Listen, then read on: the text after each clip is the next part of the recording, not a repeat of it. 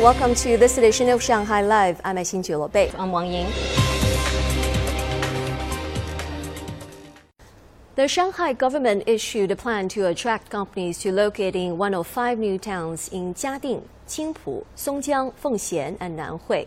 The companies are expected to boost R&D capabilities and public services in these areas. Zhang Hong tells us more.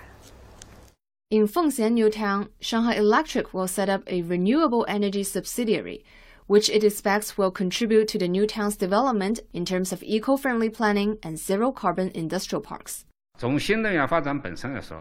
There will be an International Digital Sea Industrial Park in Fengxian New Town that offers services for the renewable energy sector. And there will also be a wind power station in the area. This matches our business strategy. In Jiading New Town, construction has started on Shanghai Measurement Center for hydrogen fuel cell vehicles. It is the first of its kind in China. We will be able to offer measurement services for R&D work in the entire hydrogen fuel cell vehicle industrial chain. Also in Jiading, construction has begun on East Money FinTech Research Institute. It will focus on finding new applications for digital technologies in financial services. This is expected to boost the growth of advanced manufacturing companies. In Songjiang New Town, the south branch of Shanghai General Hospital is being expanded. A national level ophthalmology center, plus urology, hematology, and gastroenterology departments will all be located in Songjiang. We also want to make biopharmaceutical breakthroughs as we're close to companies in the G60 Scientech corridor. A Shanghai Development and Reform Commission official said both city and district level governments will introduce incentives to attract high quality businesses to the new towns. Zhang Hong, Shanghai Live. Construction began today on the Commuter Train Control and Operation Center as more than 1,000 kilometers of new intra-city railway are planned in Shanghai by 2035.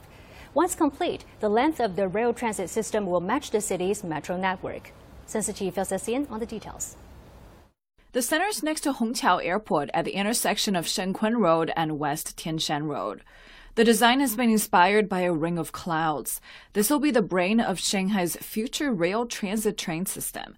That will include the Rail Transit Link Airport Express connecting Hongqiao and Pudong airports.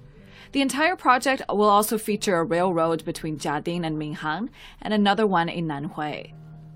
Construction for the center is scheduled for completion in 2024, and that's when the Airport Express will open.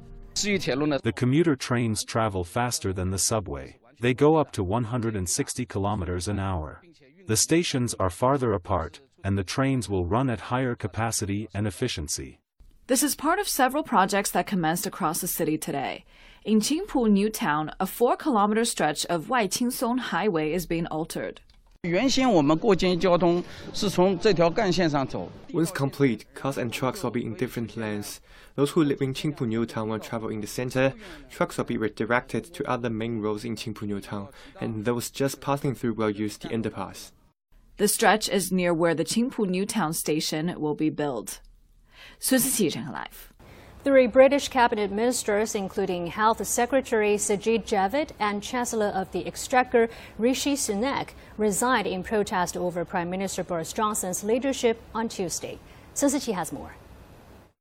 Javid said he had lost confidence in Johnson's ability to govern in the national interest following a series of scandals, saying he could no longer continue in good conscience, while Sunak criticized the government's lack of competence.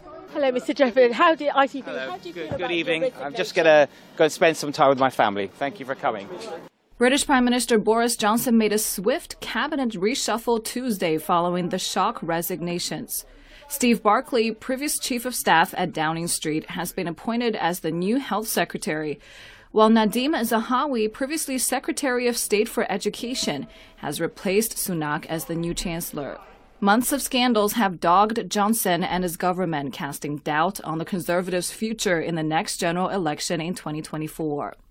Johnson issued a formal apology on Tuesday for his handling of allegations of sexual misconduct by a senior member of his government after days of pressure. The PM has faced pressure to explain what he knew about previous misconduct allegations against lawmaker Chris Pincher, who resigned as a deputy chief whip amid complaints that he groped two men at a private club. About three years ago, uh, there was a complaint made against uh, Chris Pincher in the Foreign Office. Uh, the complaint was was uh, cleared up. He apologised. Uh, it was raised with me uh, in orally. There was a I was I was briefed on what had had happened, mm-hmm. and you know if, if I had my time again, I would think back on it and recognise that he wasn't going to learn any okay. lesson. He and he wasn't going to to change. UK opposition Labour leader Keir Starmer said he would welcome a snap election and that he believed the country needed a change of government. 孙思琪，陈恒 Live。